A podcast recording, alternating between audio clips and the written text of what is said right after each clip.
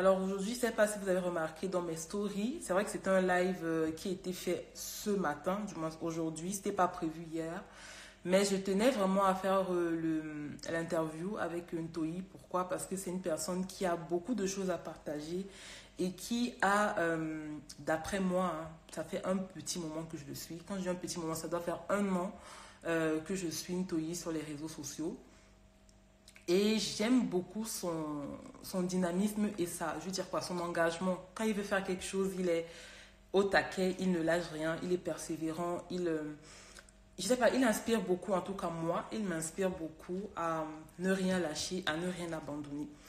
Et je me suis posé la question, mais waouh, comment est-ce qu'il fait pour... Euh, d'où est venu cet engouement, d'où est venue cette énergie et cette volonté de, voilà, de ne pas abandonner, ne pas baisser les bras, d'où ça vient. Donc je me suis questionnée moi-même dans mon imaginaire et je me suis dit que la meilleure façon d'avoir les réponses à cette question, c'est de lui poser la question à lui. Et c'est pour ça que je lui ai fait l'invitation de faire euh, cette interview en live Instagram avec moi et avec vous. Coucou Guilo, coucou Eva, afin qu'on puisse euh, voilà, avoir les éléments de réponse tous ensemble, afin, afin qu'on puisse partager euh, euh, euh, tout ce qu'il a à nous dire d'intéressant, j'en suis sûre. Et j'espère qu'il est déjà dans le direct. Comme ça, on va commencer d'emblée avec... ouais, il est déjà là. Alors, Antoyi, si tu es prêt, je ne sais pas si tu vas entrer tout de suite. Donc, pour ceux qui ne connaissent pas Toyi encore, c'est un chanteur, podcasteur. Et c'est... Ah, il est là. Coucou, Toyi. Bonjour, Marilyn. Bonjour, tout le monde. Coucou, comment tu vas? Ben écoute, ça va super bien. Et de ton côté? Ça va. C'est ouais. les journées sont longues avec les enfants, mais une fois qu'ils dorment, ça va mhm. mieux. Ouais. Ça va mieux. Hmm. Et toi, tu gères le, confinement jour après jour? Un jour à la fois. Un jour à la fois, super. Alors, j'étais en train de vouloir t'introduire euh, euh, pendant le live. Mhm. Et euh, je ne sais pas s'il y a des gens qui connaissent Toyi, vous faites juste l'emoji comme ça, ou bien vous faites le pouce, comme ça on va savoir qui connaît déjà Toyi et qui le découvre ce soir dans le direct. Alors, est-ce que tu peux te présenter déjà à ceux qui ne te connaissent pas encore? Qui es-tu? Ah, Eva, elle te connaît très bien. Euh, yes qui es-tu, qu'est-ce que tu fais? Et, et, après je veux dire pourquoi est-ce que j'ai voulu faire ce live avec toi? Donc j'ai commencé à dire euh, au début mais je vais poursuivre. Ok, super. Ben écoute, je suis un musicien, danseur, podcasteur, entrepreneur qui partage tout ce qu'il apprend sur sa route vers le succès avec les autres, tout simplement. Donc je documente mon voyage personnel, tout ce que je fais depuis que j'ai peut-être 13 ans, 12 ans, 13 ans. Mhm. J'ai toujours eu une caméra et du coup j'essaie vraiment de créer une sorte de mouvement en toute humilité dans lequel bah, je suis ma propre voie dans le but d'inspirer les autres à suivre la leur également. Et tu as commencé à 12 ans, 13 ans. Je trouve que c'est wow, ça c'est tôt. À l'époque, il n'y avait mhm. pas encore Instagram euh, ou bien autant de réseaux sociaux. Mm -hmm. D'où est venue cette, cette passion de vouloir partager, de vouloir documenter ta vie à un si jeune âge? Bah, Écoute, à la base, c'est la musique. C'est-à-dire que je faisais de la musique, je faisais de la danse, ce que je fais toujours. Mhm. Et je documentais les choses pour moi, en fait, juste pour voir mon évolution, pour regarder les vidéos, tu sais, pour faire un peu ce qu'on appelle du dérochage. Tu regardes un peu ta prestation, comment est-ce que tu t'es entraîné. Et j'ai jamais lâché cette habitude depuis le temps. En fait, les réseaux sociaux, ça a juste exposé ce que je faisais avant que, avant que les réseaux sociaux arrivent. J'ai toujours fait la même chose. Ça n'a pas changé. Hein. Tu sais, parfois même sur, sur Facebook, sur Instagram, je poste des choses que j'avais postées il y a 10 ans sur Facebook pour montrer, tu vois, que je, fais exactement la même chose. Il y a 10 ans, jour pour jour, le 1er avril 2010, je sortais une vidéo. Aujourd'hui, le 1er avril 2020, 10 ans après, j'ai sorti une vidéo. Tu vois, donc c'est, c'est toujours la même chose. C'est juste que les réseaux sociaux, ça a exposé ce que je faisais déjà. D'accord. Et euh, en fait, là, on a commencé d'emblée, mais est-ce que tu peux un peu raconter ton parcours? Est-ce que tu as, tu as toujours été un artiste ou bien tu as fait Bon, tu as commencé à 12 ans, 13 ans à filmer, à documenter, tu aimais la musique, d'après ce que j'entends. Mais est-ce que euh, euh, tu as toujours fait que la musique ou que de la danse Qu'est-ce que tu as fait comme étude?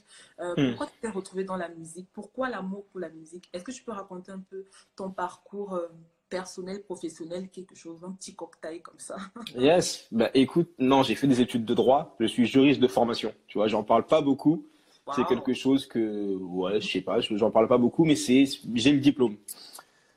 La musique, c'est venu très jeune, enfant, je ne saurais pas l'expliquer. Peut-être à 5 ans, j'ai été passionné par des artistes comme Michael Jackson, comme Yannick aussi à l'époque, ces, soirées-là. C'était des artistes que, et j'ai toujours eu envie de, de devenir chanteur. En fait, c'est quelque chose que j'ai eu en moi très jeune. J'ai jamais su comment l'expliquer rationnellement. J'ai grandi avec et quand j'ai compris que je pouvais y arriver, ben, j'ai juste fait ce qu'il fallait faire au fur et à mesure des années et je continue de le faire encore aujourd'hui. Et dans, dans nos cultures, dans nos familles, c'est pas c'est pas un métier de faire de la musique. Euh, j'avais pas des bonnes notes à l'école, en fait, où j'ai commencé à avoir une nouvelle attitude, j'ai trouvé des techniques de travail, et puis puisque la musique et la danse commencent à avoir des belles opportunités, j'étais beaucoup plus épanoui en tant que en tant que personne, donc j'ai rêvé à mieux étudier également, tu vois, comme quoi c'est important aussi de pas juste faire les études, les études. Au contraire, c'est la musique qui m'a donné à faire, qui m'a aidé à faire des meilleures études. Et euh, donc du coup, j'ai eu mon bac avec mention, tu vois, alors que trois ans auparavant au collège, on me disait ouais non mais on ne sait pas ce qu'il va faire, on ne sait pas ce qu'il va devenir, on s'inquiète pour son avenir, etc. Et du coup, j'ai mon bac avec mention et je me dis bon, c'est quoi? Je vais faire des études. J'avais tenté de rentrer à Sciences Po Paris. J'ai fait des concours, je me suis préparé sans préparation, sans prépa, sans voilà. Je me suis dit, je vais rentrer à Sciences Po Paris, juste pour le prestige, comme ça, voilà, on va changer un peu les, idées reçues. Et euh, j'ai raté le concours de Sciences Po Paris. Néanmoins, j'ai été accepté à la fac de Nanterre en droit. C'était juste à côté de chez moi, de là où j'habitais à l'époque. Je me suis dit, bah, tu sais quoi, je vais y aller et on verra bien. J'y suis allé sans grande conviction je continue à répéter, à faire mes concerts, à faire mes répétitions de musique et de danse. Je continue alors que j'étais à la fac, que j'avais des gros examens et que la première année de droit, elle est réputée pour être la plus difficile. Et ce qui s'est passé, c'est que j'avais des bonnes notes. C'est-à-dire que je passais tous les examens avec, euh, bah, avec mention.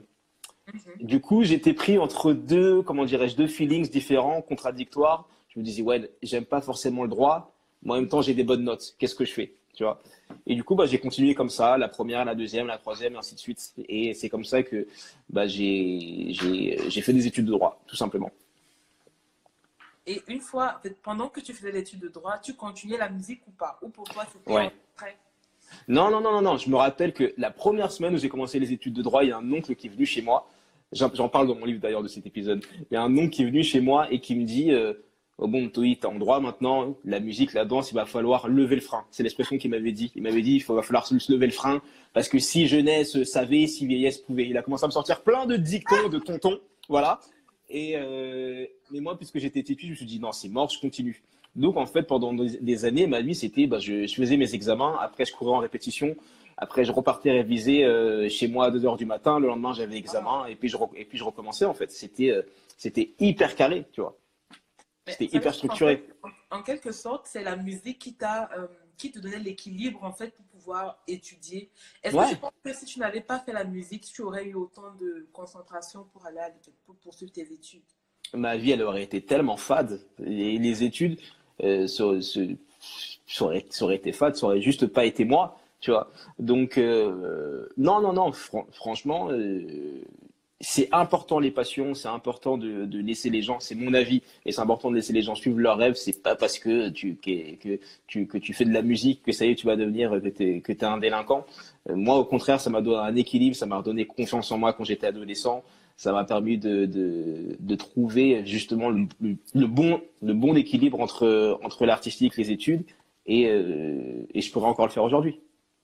Wow, ça c'est c'est top, surtout pour nous les parents, parce qu'on a souvent l'habitude de, croire que ça discret l'enfant, le fait que l'enfant fasse une passion ou que l'enfant fasse autre chose.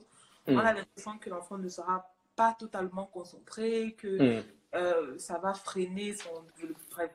là, tu m'apprends des choses, même pour moi. ouais. Après, il faut bosser. Hein. Après, faut, ah. après, après, faut, faut bosser. C'est pas juste. Non, non, non. C'est que je, je finissais les concerts, mais pendant, quand j'attendais dans ma loge avant que le concert commence, J'étais avec, j'étais avec mes livres de droit, j'étais avec mon code pénal. J'allais tourner des. Discipliné aussi Tu étais discipliné déjà depuis longtemps, c'est ça C'est ça, c'est que j'étais, euh, j'allais tourner des clips, mais entre deux prises, j'avais mon code pénal et je révisais pour mes examens. Tu vois, c'est ça le, le, c'est, c'est pas juste tu fais de la musique et voilà. Non, c'était, il fallait, euh, il fallait le faire. En fait, il fallait, fallait avoir une certaine rigueur.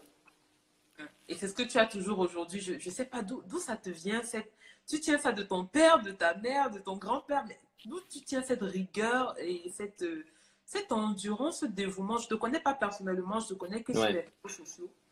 Et c'est clair qu'on peut dire que non, sur les réseaux sociaux, on ne connaît pas vraiment la vie des uns et des autres. Mhm. Mais quand même, on essaie de, j'essaie de voir quand même une certaine régularité quand tu fais quelque chose, une certaine, mhm. euh, un certain engagement quand même. C'est, et je me dis, c'est pas, c'est pas que pour les stories quand même. Ça veut dire que. Non! Mm. La, sueur, c'est pas, c'est pas, c'est pas pour les stories. Et quand tu, c'est pas, c'est pas pour les stories. Mais c'est des, encore une fois, c'est des choses que tu cultives à force de te fixer des objectifs. Tu vois, quand je préparais Sciences Po Paris, j'avais pas de prépa, j'avais pas le budget pour me payer une prépa, je sais pas combien par mois. Euh, j'avais, j'avais aussi mes examens euh, que je devais réussir euh, au lycée. J'avais aussi ma musique. J'avais pas le choix en fait de, de m'organiser, d'être structuré. Donc j'ai appris ça euh, bah, déjà en me, fixant, en fixant, des objectifs, ce qui était impossible. Tu vois, tout ce qui était impossible, bah, on me disait que c'était impossible. Je me disais, ok, bon, faut que je trouve un moyen de hacker le truc. Donc du coup, j'étais, euh, je me créais des systèmes. En fait, c'est que le système. Tu te crées un système. Je savais, ok, ce mois-ci, je fais ça. Ok, dans trois semaines, je fais ça. Ah, dans deux semaines, il y a ça qui arrive. Il faut que je sois prêt. Il faut que tous les jours, de 6h à 8h, je fasse ça. Et euh, je me suis inspiré de bah, d'autobiographies, de systèmes de travail, de, Kobe Bryant, de, Mohamed Ali, de Michael Jackson, de sportifs. De... J'ai étudié, et j'étudie d'ailleurs toujours leur, leur éthique de travail, savoir comment est-ce qu'ils fonctionnent, comment est-ce qu'ils rythment leur journée. Parce qu'en vérité, c'est qu'une question de rythme. Et on revient encore à la musique. Et tu tiens la musique pas de tes parents, rien du tout, c'est venu d'une passion naturelle comme ça bah, écoute, c'est fou parce que j'ai jamais vécu avec mon père. Mais mon, mon père, euh, à ses heures perdues, composait des musiques. C'est-à-dire que indirectement, via le sang, et même avant que je le sache, eh ben, il faisait de la musique. Et mes grandes, et j'ai des grandes sœurs aussi, avec, avec lesquelles je n'ai pas grandi, euh, bah, qui font de la musique aussi pourtant, on se connaît pas, on n'a jamais passé une journée ensemble dans la même, on n'a on pas été éduqués ensemble, quoi. Et euh, donc, je sais pas si c'est quelque chose qui, qui a dans le sang, oui, mais je, je, voilà. Non, mais ça explique tout quelque part. Les, on dit le sang ne se perd pas, donc ça veut dire que les gènes sont, euh, il y a la musique dans l'air, dans, dans l'air de famille, je pense. Peut-être. Super. Et, et, depuis que tu avais 13 ans, ta maman t'a toujours guidé vers tes choix de artisanat, la musique, la danse. Euh, par exemple, ouais. ta caméra à 12 ans, c'est ta maman qui l'a acheté ou bien c'est. Euh... Non, je, je, je, je, taxais sa caméra. Je taxais sa ah. caméra. Ma, ma, mère, elle était, elle était mitigée dans le sens où quand j'étais enfant, elle m'a inscrit à plein d'activités. Elle m'a inscrit, inscrit à la peinture, elle m'a inscrit à, ah, au piano, euh, plein plein de choses. Je je faisais beaucoup, beaucoup j'ai fait beaucoup d'activités quand j'étais quand j'étais enfant. Mais d'un autre côté, euh, quand elle voyait que j'avais une passion pour la musique, et eh ben elle était un peu ouais non mais il a pas des bonnes notes à l'école. Elle demandait conseils. Qu'est-ce que je dois faire? Est-ce que je dois confisquer son, son Walkman? Est-ce que tu vois donc elle, elle, a fait du mieux qu'elle euh, qu'elle pouvait. Elle a jamais rien condamné. Tu vois, si tu veux pas que je fasse de la musique, tu m'inscris pas à des cours de piano non plus. Elle a jamais rien, elle a jamais rien condamné, mais c'est pas quelque chose non plus que qu'elle encourageait. Quand je lui disais que je voulais être chanteur, elle me disait c'est pas un métier, tu vois, mais c'était fait avec une, une, quand même une certaine bienveillance, enfin une bienveillance de maman, quoi, tu vois. C'était pas, c'était pas de la méchanceté. Ah, c'est cool, c'est super. C'est intéressant à savoir. Ça veut dire que quelque part ta maman ne t'a pas empêché de rêver, en fait. C'est ce que je voulais, euh, ce que je voulais retenir, ce que voilà, c'est euh, c'est les mamans, c'est tout simplement. C'est les mamans. Oui, oui, oui. C'est les mamans. Protectrice, prévoyante. Hmm. Exactement. Alors, euh, Toyi, d'après ton parcours, ton, ton, jusqu'à jusqu'à ta fac de droit, jusqu'à ce que tu obtiennes ton, euh, ton diplôme de juriste, mhm. euh, c'est à partir de ce moment-là que tu as commencé à faire ta carrière d'auto entre musicien, etc. Ou bien tu as d'abord travaillé en tant que juriste avant de, euh, de comprendre que ce n'était pas fait pour toi. À ce moment-là, qu'est-ce que tu as fait? Comment tu as fait pour... Ouais. Euh... Je sais pas si tu vois ma question. Ouais, ben écoute, je n'ai pas pratiqué un seul jour en tant que juriste. Même à la fac, quand il fallait faire des stages, je faisais tout pour les esquiver. D'autant plus qu'on me disait, ouais, non, mais là, si tu, si tu veux faire un stage, il va falloir que tu coupes tes logs, il va falloir que tu mettes un costard. Et en ah. fait, j'avais la flemme, je me suis dit, c'est mort, jamais. Donc, j'avais le choix entre soit faire des stages, soit créer une association. Donc, ce que j'ai fait, c'est que j'ai créé une association. Donc, je n'ai jamais passé un jour, une journée dans un cabinet d'avocat ou dans, ou dans une entreprise de. Non, tu vois, j'ai pas fait une seule journée. Euh, ce que j'ai fait, c'est que dès que j'ai eu ma licence, je leur ai dit que je voulais faire une année sabbatique. Donc, euh, quand tu veux faire une année sabbatique, c'est pas juste, hey, salut les gars, je me casse à l'année prochaine. C'est que tu dois, tu dois, tu dois l'argumenter, tu dois faire des lettres de motivation, tu as des rendez-vous, tu as de la paperasse. Donc, c'est bien chiant pour décourager justement les gens à le faire. Et je suis parti en année sabbatique et c'est là, en fait, que je me suis dit, bon, ok, je, je fais le maximum pour, euh, pour y arriver. Je suis revenu à la fac l'année d'après, mais je suis resté trois semaines euh, et j'ai fait ses morts. Je ne reviens plus, pour l'instant du moins. Et c'est à partir de là que tu as commencé à faire euh, euh, ton parcours entrepreneurial, parce qu'il faut savoir, pour ceux qui ne connaissent pas Anthony, il est podcasteur et il est aussi formateur. Donc, il forme les, après, je ne sais pas si tu veux te présenter dans ce cadre toi-même, mais juste pour un peu recadrer euh, ceux qui ne te connaissent pas et pour rebondir sur ma question, euh, ça, comment que tu as commencé à, faire tes formations ou qu'est-ce qui t'a, euh, je veux dire, à quel moment est-ce que tu as su utiliser tes, tes, tes, tes, connaissances pour en mhm. faire un business en fait, être au service des gens pour en faire ton business. Comment ça s'est passé?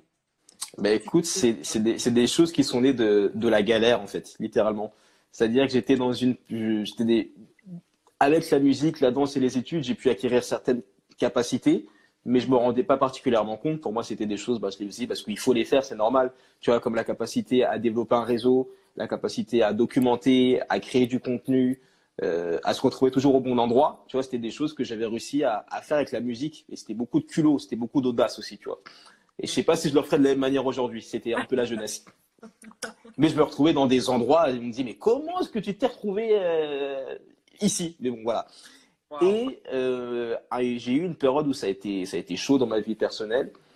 Et euh, un pote m'a dit, mec, tu as des compétences, tu as des skills. Moi, je, serais prêt à payer pour avoir ce skill que tu as, par exemple, de, rencontrer les bonnes personnes. C'est le truc sur lequel je galère. J'ai des sous, euh, j'ai les compétences, mais je sais pas, je sais pas, je connais personne.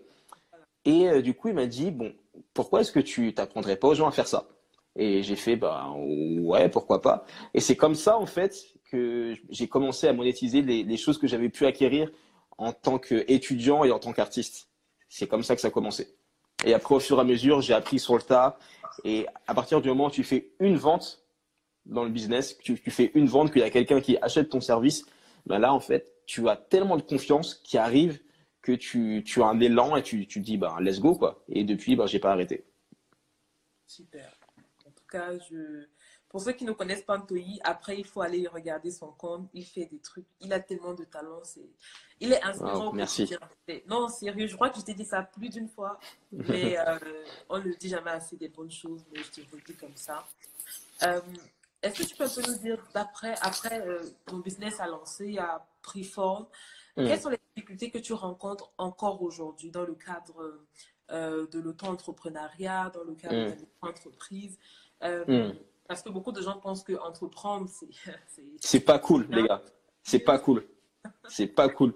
Il y, a, il, y a quel, il y a quelque chose dont on parle pas beaucoup, mais c'est, moi je l'appellerais la solitude de l'entrepreneur. Tu es seul tu es seul, mais de malade. Tu es, seul face à tes clients, tu es seul quand, quand, tu dois vendre, tu es seul quand ça fonctionne pas. Euh, tu dois être persévérant. Il y a des, il y a des mois où c'est c'est moins c'est pas stable. Et euh, en fait, moi, j'ai souvent cherché la stabilité en tant qu'entrepreneur. Et un jour, j'ai parlé avec un, un gros entrepreneur. Il m'a dit, mec, tu seras jamais stable. Et ce gros entrepreneur, il m'a dit, mec, si tu veux être stable, faut que tu sois, faut que tu sois salarié. Au moins salarié, tu sais que tous les mois, bah, tu as ton 1500 ou ton 2000 ou ton 3000. Voilà. Donc c'est, la vie que j'ai choisie. Mais c'est important de le souligner, c'est, pas facile d'être entrepreneur. Et le, le, problème aussi, c'est que tu peux facilement te disperser et faire des choses qui, qui vont pas t'apporter. Ça, c'est, c'est, c'est le pire, en fait. Et comment, en fait, comment est-ce que tu réussis à ne pas justement euh, basculer au pire? Comment est-ce que tu réussis à être focus sur euh, euh, bah, c'est ce que tu fais sur ton entreprise? Est-ce que tu n'as pas encore été tenté de, de, de, de tout abandonner, d'aller... Bien sûr, bien sûr, bien sûr. Es, t'es trop, tenté. C'est, cool d'être salarié en vérité dans une certaine mesure. Hein. Tu sais combien tu vas gagner, tu as des avantages, tu es protégé, tu as, de la retraite, tu as plein de choses. Là, entrepreneur, c'était, t'es seul. T'es vraiment, es vraiment seul. Euh, donc bien sûr, si j'ai été tenté, les, les, moments où ça allait pas, où c'était plus dur, où je savais pas trop. Mais après, quand tu goûtes la liberté d'être entrepreneur, quand personne te dit quand est-ce que tu dois te lever, quand tu rythmes tes journées, et tu sais que pour moi le rythme c'est important, quand tu rythmes tes journées comme bon te semble, quand tu vois que tu peux générer ton, ta propre paye, retourner dans un bureau et qu'on te dise euh, comment est-ce que tu dois attacher tes cheveux, c'est c'est pas concevable. Tu préfères galérer. enfin, ça c'est mon avis. Peut-être qu'il y a d'autres entrepreneurs qui peuvent donner leur avis, mais tu préfères galérer, te dire bon ça va être dur ce mois-ci ou pendant deux mois ou trois mois, mais je garde ma liberté et mon temps surtout. Oui, surtout. Et ça, je pense que ça, ça, ça, revient à ton équilibre aussi, parce qu'il y a peut-être des gens qui vont, euh, pour un moyen de survie, accepter de repartir être salarié, mais qui sont moins équilibrés parce que ça bascule tout, ton rythme. C'est ça. Ton, tes valeurs, ça. ça peut tout basculer. C'est ça. Moi, je pense que ma vie, elle aurait été plus simple. C'est tout simplement, j'avais fait mon cursus universitaire et que j'avais cherché un boulot et que je me serais coupé les locks et que j'aurais travaillé, euh, voilà, ça aurait été plus simple. Je me serais posé moins de questions, mais j'aurais pas été, j'aurais pas été heureux. Ouais, voilà, c'est ça. Après, la vie, c'est un choix. Bon, c'est un choix. D'abord, et le reste viendra tout seul, je pense. C'est mes choix et je les assume. Je les assume dans les, dans les bons comme dans les mauvais moments. C'est la, c'est la vie que j'ai choisie, vraiment. Tu vois, on, on m'a pas mis le couteau à la gorge et on m'a rien imposé. C'est moi qui choisis, qui ai tout choisi. Donc quand ça va pas, quand c'est galère, quand tu fais des mois qui sont qui sont pas les mois que tu voudrais faire, t'assumes parce qu'encore une fois, c'est toi qui as choisi ça. C'est toi qui as choisi la vie que tu mènes. Donc euh, ouais. Et euh, je veux dire, est-ce que ta maman, par exemple, tu m'as dit que tu as grandi avec ta mère, comment est-ce qu'elle a vécu le fait que tu choisisses cette vie-là? Est-ce qu'elle a bien pris la chose ou? Hmm. euh, ma maman, c'est une maman qui, euh, qui, veut une certaine sorte de stabilité. Parce qu'il faut, faut, se mettre à leur place. Nos parents, tu sais, ils, ils viennent, ils, viennent du pays, ils sont venus, ils ont sacrifié tellement de choses, des choses que moi, j'ai pas eu à sacrifier. Tu vois, en vérité, ça, ça a été beaucoup plus simple pour moi que, que pour elle, tu vois. Euh, donc, euh, bah, ils, veulent, ils veulent le meilleur. Donc, euh, ma mère, elle, n'a pas dit grand chose parce qu'elle avait d'autres, choses à gérer, tu vois, notamment mon petit frère et, plein d'autres choses de, son côté. Mais parfois, elle va me dire oui, tu devrais peut-être essayer de faire ça, ou tu devrais peut-être prendre un, autre job. Donc voilà, mais c'est de maman elle essaye toujours de. non, c'est clair, c'est comme ça, les mamans, on est, on est trop prévoyante, on veut, on veut se rassurer. Est-ce que c'est tout? Est-ce que tu es sûr Est-ce que tu es sûr Ouais, mais en même temps, c'est d'un autre côté, elle me disait, bah écoute, vas-y. Et, euh, et ça me l'avait dit comme ça. J'aurais fait, euh, t'es bizarre, toi, tu vois. c'est comme, euh, tu sais, c'est comme les parents. Moi, j'ai des potes, ça, j'ai jamais compris. Hein. Ils étaient, ils, ils, étaient, quand on était au collège, ils avaient peut-être 13 ans, 14 ans. Ils allaient dire à leurs parents qu'ils fumaient et leurs parents leur disaient, bon, écoute, c'est des trucs de leur âge. Tu vois, ils, ils disaient rien. Tu vois, tu, tu vas dire, ouais, non, mais t'es, t'es, t'es bizarre. Tu veux pas me dire, c'est pas bien de fumer au moins, ou non, ou m'engueuler. Tu vois, c'est. Donc, c'est, ça me rassure plus. Ça me rassure plus. Dans son rôle de maman, tu te sens plus rassurée, je vois. Ouais. Super.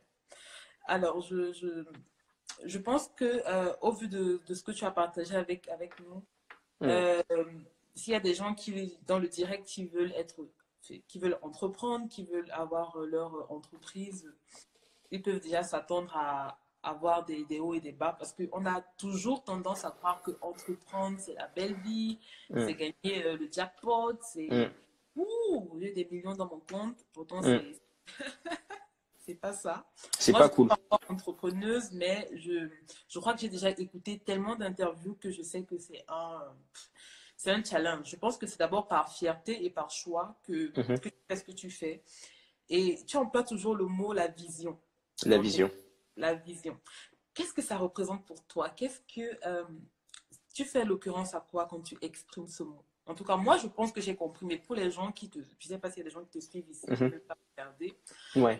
Est-ce que tu peux un peu développer ouais. cette étiquette, la vision? La vision, c'est quelque chose que j'emploie souvent. Je sais même pas comment j'ai commencé à le dire parce que je le, dis tout le temps et moi, puisque je suis tout le temps dans l'excès, ben, je l'exagère. J'ai mangé des tomates, je vais dire la vision, tu vois. Mais non, en fait, c'est tout simplement le fait de devenir la meilleure version de moi-même et de d'accomplir d'accomplir ce que je veux accomplir. Tout ce que je fais, même si parfois j'ai des contradictions, c'est dans le but d'atteindre quelque chose de plus grand, tu vois. C'est quand quand j'ai fait mon entraînement, c'est pas juste pour faire des pompes, c'est parce que la vision pour moi, c'est de pouvoir être le plus, le, plus en forme possible plus tard quand je voudrais profiter de, de, mes, de, de la sexy kitoconce, de mes enfants, de mes enfants si j'en ai, ou même, tu sais, je suis, euh, je suis musicien, je suis danseur, d'être, d'être en forme le plus longtemps possible. Tu vois, c'est une vision, c'est, tu, en fait, tu vois sur le, sur le long terme, c'est pas juste, ok, je fais ça maintenant et on verra, c'est, ok, tout ce que je fais maintenant, soit dans cinq ans, ça peut me porter préjudice. Par exemple, bah, tous les excès, tu vois, les, les drogues, les, tous les, tous les, tout, tout ce que tu peux faire. Ou d'un autre côté, eh ben, faire 10 pompes maintenant et faire 10 pompes demain et après, après, après-demain dans 5 ans. Qu'est-ce que ça va être? C'est plus dans ça, en fait. Et la vision, moi, ma vision, elle, en vérité, elle est très, elle est très familiale, tu vois. C'est, juste de, de, faire tout ce que je peux faire, entre autres, pour pouvoir euh, être euh, posé, pouvoir euh, euh, provide, je sais même plus comment on dit, pour pouvoir mettre les miens à l'abri et pour pouvoir donner des choses que, qui m'ont manqué quand j'étais plus jeune. Ok, mais tu as dit quelque chose de très important là, c'est on a souvent, en fait, on a souvent l'impression que quand on est jeune, on a le temps, on a le temps de, de boire, de se saouler la gueule, de, de, de, mal manger, de, mm. euh, je sais pas, de dormir à X heures. En fait, on ne fait pas attention parce qu'on se dit que nous, on est jeune, on a le droit. On a le droit. Mm.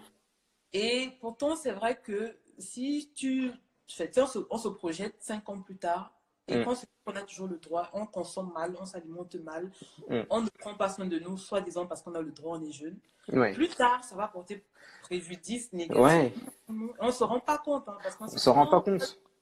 On est jeune, on a le droit, ça va, c'est rien. Mais on ne se rend pas compte. Mais d'autant plus que ça veut rien dire. Tu sais que moi, entre 2018 et 2020, j'ai perdu trois potes d'arrêt cardiaque.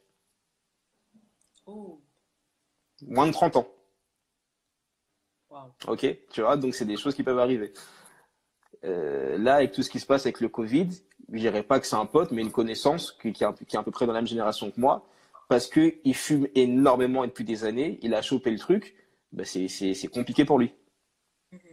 Mm-hmm. Tu vois, donc c'est c'est pas qu'une question de t'es jeune ou t'es pas jeune, c'est que tu tu euh, même maintenant. et plus euh, tu, je veux dire, plus tôt tu prends soin de toi et mieux c'est, et mieux c'est Ouais, c'est ça, c'est ça. quand je serai vieux, je vais, je vais euh, mieux manger. C'est ça. C'est ça. Hier, j'écoutais un podcast de, de Ramit Sethi. Bon, lui, c'est un peu un, boss de la gestion financière. Il disait euh, que la meilleure façon d'être de, de, riche, en quelque sorte, c'était d'économiser avant que tu avant que aies besoin des sous. C'est-à-dire que bah, peut-être que tu n'as pas encore rencontré ta femme, peut-être que tu t'as pas, il n'y a, a, rien du tout, mais tu vas déjà économiser pour ton mariage, tu vois. Plus tôt tu vas commencer, mieux ce sera. Et quand euh, ce sera le, moment, bah, tu seras déjà prêt, tu seras pas en train de faire des crédits bizarres, tu vois. Et je pense que c'est pareil pour, euh, pour la santé. Plus tôt tu prends, tu, tu, prends soin de ta santé quand tu n'as pas besoin particulièrement d'en prendre soin. Tu vois, tu vas pas attendre qu'on te dise, bah, écoutez, si vous arrêtez de fumer maintenant, euh, si vous arrêtez pas de, arrêtez de fumer, si vous arrêtez pas de fumer maintenant, dans six mois vous êtes mort, tu vois. Non, t'attends pas ça. Tu te dis bon, je veux pas qu'on me dise ça, donc qu'est-ce que je fais maintenant? Mhm. Même si on a tous des contradictions, bien évidemment. C'est clair. c'est cool, quoi. On oublie souvent ça, on se dit, euh, on a la vie devant nous, on a le droit. Mais... T'as pas la vie devant toi. Ça, c'est. T'as pas la vie devant toi. Un jour après l'autre. un, jour, un jour après l'autre. Demain, t'es pas promis. je peux te parler aujourd'hui, demain, on ne sait pas, tu vois. C'est, euh, t'as pas la vie devant toi. T'as, as un jour devant toi. Voilà, mais la vie, hmm, on ne sait pas. On ne sait pas. Alors, c'est intéressant, c'est toujours intéressant de, parler avec toi. Une fois, tu avais fait une story et chaque fois que je vais dépenser euh, de l'argent, peut-être pour acheter quelque chose égal, mais je, pense toujours à la phrase que tu avais dit. Tu avais dit, hmm. pose-toi la question, euh, si quand tu dépenses quelque chose, quand tu, quand tu vas acheter quelque chose, par exemple, si ça coûte euh, quoi, 5 euros, est-ce que tu peux acheter doublement? Si tu peux acheter quelque chose doublement, c'est que tu as les moyens de le faire. Si tu peux pas acheter ce truc. J'ai même oublié comment. En fait, ouais, ouais, ouais. Ça voulait dire quelque chose comme ça. Je me, je ouais, je me rappelle très bien. Ouais. C'était que, en gros, si tu peux pas acheter euh, un truc deux fois et l'acheter cash, c'est que t'as pas les moyens de l'acheter. Voilà. C'est une connerie que j'ai fait plein de fois, hein, tu vois. Donc, je, je suis. Mais euh, quand j'ai vu cette phrase, ça. Ouais. Ça m'a, moi, ça me, chaque fois que je vais dépenser pour acheter quelque chose, je me demande si. je, en fait, cette phrase revient toujours dans ma tête. Bref, cette phrase m'aide beaucoup jusqu'aujourd'hui. Mm. Et euh, c'est pour ça que je veux demander, euh, peut-être pour clôturer ou bien pour entamer là. Il y a des gens qui demandent c'est quoi le thème. Alors, coucou, si vous venez d'arriver, je suis en train de faire euh, une interview avec euh, Ntoyi. En fait, Ntoyi, c'est une personne très inspirante, d'après moi, qui m'inspire beaucoup. Euh, comme je disais tantôt, je prenais un exemple qui, qui avait dit une phrase qui m'aide quand je vais dépenser. Euh, donc, ça veut dire que une phrase, il peut en dire, des, il a tellement de connaissances, il lit tellement de livres, il partage son expérience quotidienne en story. Et euh, en plus de ça, c'est un musicien, un chanteur, un podcasteur et euh, un conférencier. Et il fait aussi également des formations. Mhm. Donc, on est en train de parler, on a parlé de son parcours, on a parlé de son enfance aussi, on a parlé de ses difficultés. Mhm. Et là, on va entamer le troisième point de- du live. Ouais. Euh, quelles sont les, d'après toi, si tu pouvais donner trois clés. Après, si tu veux en donner plus, on prend. Quelles sont, d'après toi, trois clés pour réussir, en fait, que toi, tu as utilisées ou bien que tu peux conseiller Hmm. pour réussir Euh, avec toi, pour réussir ouais. dans la vie? Après, bon, ça peut, ça peut faire euh, très cliché, mais la première, je dirais que c'est de miser sur soi. C'est-à-dire que même si ta mère t'aime, même si ton père t'aime, si ton frère t'aime, Mhm. Tes potes t'aiment, tu dois miser sur toi parce que personne ne pourra croire en ton projet plus que toi. Tu sais que moi j'ai travaillé, euh, à un moment je gérais des musiciens pour, euh, pour des concerts, c'est moi qui paye les répétitions, qui paye les trucs. Euh, et j'avais une ils étaient contents d'être là, mais ils n'étaient pas aussi excités que moi parce que c'était mon projet. Et je pense que c'est pareil pour tout, les gens peuvent te soutenir, les gens peuvent être cool, mais si tu n'y crois pas, personne ne fera plus que toi, ce n'est pas possible. Personne ne peut faire plus que toi, personne ne pourra mieux s'occuper de ton enfant que toi-même, en quelque sorte. Donc c'est ça, c'est une des premières choses. La deuxième chose, c'est que c'est le pouvoir d'être constant. Je pense que c'est ça, c'est de chaque jour, un jour à la fois, faire ce que tu as à faire. Faire ce que tu as à faire. C'est très dur à appliquer. C'est très dur de s'asseoir chaque jour, d'écrire une chanson, de faire ta séance de sport chaque jour, de prospecter chaque jour, de bien manger chaque jour. C'est très très difficile en vérité. On peut penser que c'est simple, mais c'est très compliqué. Mais c'est à force d'être constant dans ce que tu fais que tu vas avoir des résultats. Ce matin, dans le mail de la vision que, que j'ai écrit, dans le mail que j'envoie chaque matin à mon audience, j'ai dit que c'est en faisant chaque jour quelque chose d'ordinaire qu'un jour tu feras quelque chose d'extraordinaire. Et j'y crois profondément. Tu vois, quand, quand je sais pas, quand quand je suis arrivé sur le, au, Bataclan, ou quand je suis arrivé dans des émissions, ou quand j'ai, j'ai, eu certaines opportunités, ces opportunités, elles sont seulement arrivées parce que pendant un an, deux ans, trois ans, quatre ans auparavant, bah, tous les jours, j'étais en train de bosser sur ce projet-là. Tout à l'heure, tu me parlais des études. Euh, je t'ai dit que ça se passait bien, mais si ça se passait bien et que j'avais des bonnes notes, c'était parce que chaque jour, je faisais le taf que je devais faire. Même si j'avais un concert, même si ma meuf venait de me larguer, euh, même si c'était compliqué à la maison, c'était non, on reste focus. Mhm. Donc ça, je dirais que c'est le, ce serait selon moi, à mon humble échelle, la deuxième clé pour euh, pour arriver à accomplir ce que tu veux, c'est d'être focus, de miser sur toi et de aussi d'avoir la foi. Ça, la, la- d'av- d'avoir la foi, la foi, la foi, d'avoir de la spiritualité. Quand je dis spiritualité, c'est pas forcément c'est pas forcément Dieu, ça peut être Dieu, mais c'est de croire euh, de, de, croire en quelque chose, de croire en ton esprit, de croire en, la force des choses, de croire qu'il y a quelque chose de plus grand que toi, que de la méditation, la prière, le sport, enfin toutes ces choses qui peuvent te faire te sentir bien et te, te, libérer mentalement et dans, tes énergies, tu vois. Toutes ces choses-là, ce sont des choses qui te permettent de, bah, de rester fort, même là quand il se passe des choses qui sont compliquées, tu vois. On, est, on vit une période qui est particulière, c'est une période historique et je pense que en ayant la foi, en étant constant dans ce que tu fais et en misant sur toi, tu as beaucoup plus d'armes que la personne qui ne fait pas ça. C'est vrai. C'est un peu comme une boussole en fait, un repère. Tu sais qu'une fois que tu me sens peut-être down, quand je prie, quand je médite, quand je fais du sport, ça me Mm. ça recharge les énergies et puis ça te donne le- la force de, de rebondir, de recommencer, même si tu étais tombé. Je, ouais, c'est, je continue. Ah ouais, ah non, mais moi je passe mon temps à me casser la tête, hein, à me, à- à me péter. Mais vraiment, tu vois, c'est, c'est, quand je dis que la vie d'entrepreneur, c'est pas, c'est pas Instagram, c'est pas cool, tu vois, tu, tu te prends, tu te prends des refus, mais tout le temps, ou même en tant que danseur. Là, j'ai, dans, dans ma story, tout à l'heure, j'ai montré mon entraînement, où j'ai pas arrêté de me, péter la tête, de tomber, pour montrer que c'est ça la réalité. C'est que si tu me vois faire un pas correctement, ou clôturer une vente, ou si tu me vois, je sais pas à quel endroit, c'est parce que 100 fois avant, j'ai pas arrêté de me casser la tête, de me prendre des noms, de, de douter, de, d'avoir envie de tout arrêter. Mm, mm. Mais ça te construit le muscle. Excuse-moi si je te coupe la parole, c'est juste que là, ça, ça m'a fait penser à un quatrième point, peut-être important, ne jamais abandonner aussi, Ouais, persévérer. ouais. Il y a euh, Nina qui dit de faire des choses qui t'élèvent et qui t'emmènent loin. Ouais, je pense que c'était en rapport avec ce que tu disais. Mm. Non, mais c'est important. hein, C'est important de, de, de- En fait, parce que généralement, l'homme est fait de telle sorte que quand il y a un refus, il se sent mal. Et c'est normal, c'est légitime. Personne n'aime n'aime se sentir rejeté, personne n'aime se... Personne n'aime cette sensation. Donc, euh, Ouais. plus dur, c'est de se relever. Mais une fois que tu te relèves vraiment, je pense que ça veut dire que tu as tout gagné. Tu as tout gagné. Tu as tout gagné. Mais il faut s'habituer, il faut, faut vraiment s'habituer tu- à, à avoir des noms. Là, moi, je pense que euh, un avantage que j'ai eu, c'est que je me suis mis dans la musique et dans la danse assez jeune et que du coup, j'ai fait des castings, je me suis exposé très jeune et je me suis pris beaucoup, beaucoup, beaucoup de noms, beaucoup de refus où j'étais dégoûté, où je commençais à douter de tout, je remettais tout en question.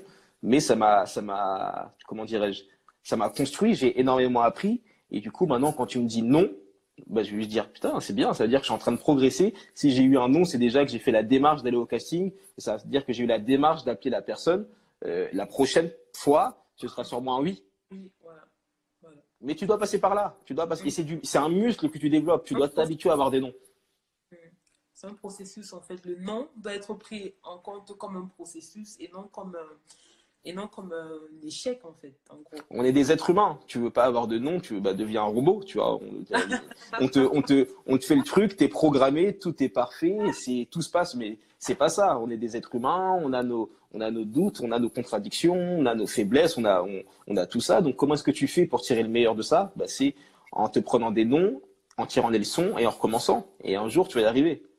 Un jour tu vas y arriver. C'est c'est sûr, tu vois, c'est sûr. Moi, je, je le sais personnellement que je, je peux que y arriver. Si je fais pas de conneries, je peux que y arriver. Je, je, je me prends des noms, je fais souvent des vidéos, il y a 10 vues, où il y a des trucs, où je, me, où je sors des morceaux, j'en sors plein, parfois il n'y a, y a, pas de, il y a pas la retombée que je voudrais, mais je me dis, mais c'est sûr que je vais y arriver. Parce que à, à, à force, bah, tu as du feedback, tu développes le muscle, tu deviens constant, tu as la dalle, et euh, tu réduis ta dépendance à la chance. C'est vrai. C'est très très vrai. Il y a Guillot qui dit le nom permet de muscler le mental. C'est vrai. le nom permet de muscler le mental, Guillot. Tu as raison, c'est tout à fait vrai. En fait, comme Toi dit, si, tu ne veux pas de nom, sois un robot, c'est vrai. En fait, la vie est faite où c'est non ou c'est oui. Donc, en fait, ne t'attends pas qu'à un oui. Ça ne peut pas forcément donner euh, tout le temps. Même si tu as des oui, il y aura un jour tu auras des non. Et qu'est-ce qu'il faut faire? Réessayer, réessayer, ne pas baisser les bras. -hmm. Et après, il y aura les résultats, c'est sûr. C'est sûr. Il y, a souvent un petit détail qui. Euh, ce que j'observe un peu quand je fais les interviews avec les entrepreneurs aussi, c'est la comparaison. Deux fois, tu peux te tourner, tu dis Ah, tiens, lui, on a commencé au même moment, il est déjà, il est déjà loin, moi, je Mm. suis pas. je- En fait, c'est pas bien aussi parce que ça. euh, ça te fait, ça fait, ça fait qu'on doute en fait de soi. Le fait de dire Mm. ah telle, telle personne est déjà comme ça. En fait, la Mm. personne, la personne, toi tu peux exploser en, un jour et tu prends tout le box office de la personne qui l'avait fait en 10 ans. Ou bien, ça, n'a rien à voir. Ça n'a rien à voir. Tu, si, si on prend l'exemple, c'est triste, hein, mais si on prend l'exemple de Kobe Bryant, il est mort à 41 ans ou 40 ans, je pense que c'était 41 ans. tu peux dire, ouais, mais Kobe Bryant a 25 ans, nanana, nanana. Mais sa vie s'est terminée à 41 ans. C'est-à-dire que là, le moment où il allait pouvoir profiter, il était à la retraite, il venait d'avoir un enfant, il commençait enfin à se poser à faire des projets qui demandaient un peu moins de. Ben, il n'a pas eu ce temps-là. Et toi, c'est peut-être un temps que tu vas avoir. Peut-être que tu as commencé ta carrière à 40 ans. Il y a plein d'exemples comme ça. Charmine Richard, l'actrice, sa carrière, elle a commencé, elle avait dépassé 40 ans. Charles Aznavour, euh, le colonel Sander, le créateur de KFC. Il y a, il y a plein d'histoires comme ça. Il y a plein, plein, plein d'histoires. Donc c'est. Oprah Winfrey, je crois. Ouais. ce sont des gens qui, c'est chacun son horloge, chacun son, chacun son rythme. Et en vérité, toi, de ton côté, tu, tu te prépares. Chaque jour, tu fais ce que tu as à faire. Et à un moment, ça va payer. mais je pensais pareil, hein, tu sais. Euh, je me disais, ouais, à 23 ans, Michael Jackson, euh, il était en train d'enregistrer Thriller. Euh, à 26 ans, Prince, il avait déjà sorti Purple Rain. Moi, je me faisais des trucs de fou comme ça. Après, je me suis dit, ouais, non, mais regarde les années d'après. Ils ont eu des moments difficiles, ils ont eu du mal à sortir leur musique, ils ont eu, ils sont morts, ils ont eu des vies très dures, tu vois. Ils ont été surexposés, ils sont morts d'un air tragique. chacun sa vie, chacun son parcours, chacun sa trajectoire. On se met souvent la pression nous-mêmes en fait, notre seul, notre seul euh, ennemi, c'est nous-mêmes, notre seul, euh, euh, on appelle ça concurrent, c'est nous-mêmes. Donc, essayez seulement d'être meilleur demain qu'hier. C'est tout. Voilà, il y a, y a qui dit Manu Dibango, un exemple parfait. Ouais. ouais, ouais. Manu Dibango, j'ai fait un stage Africa numéro 1, donc j'ai été amené à le, à le côtoyer parce qu'il avait une émission, mhm. Africa numéro 1. Et c'est bah, la légende déjà, premièrement. Mais tu vois que il avait déjà 80, 80, 80, 80 belles années à l'époque. Et le gars était vif. Et euh, tu n'aurais pas dit qu'il avait, qu'il était, voilà. Donc euh, ça, ça veut rien dire. encore, il n'y a pas si longtemps que ça, il faisait encore ses concerts, il faisait encore ses festivals. Donc c'est euh, l'âge, qu'est-ce que c'est, c'est, c'est ce que tu en fais. Exactement. Ce n'est qu'un chiffre.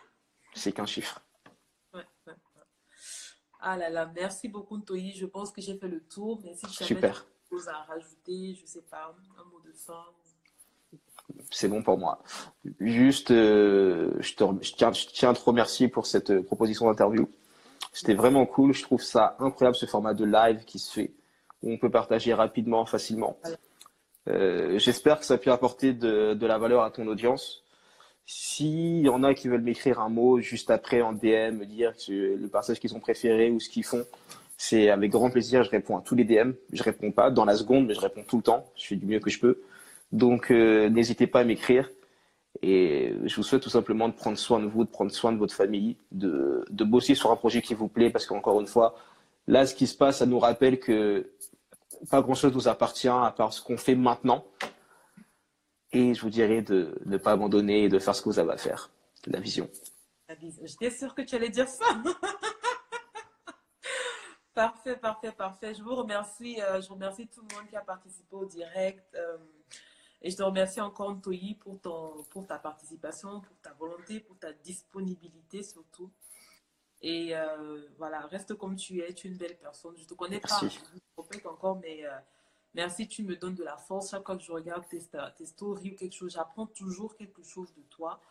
Et, et c'est bien, ne lâche pas, continue. Tu mérites beaucoup, beaucoup de bonnes choses. Et je te le souhaite en tout cas. Et euh, Merci Maréline. Porte-toi bien et on se dit à bientôt. Au revoir tout le monde. Prenez soin de vous et à la prochaine. À la prochaine.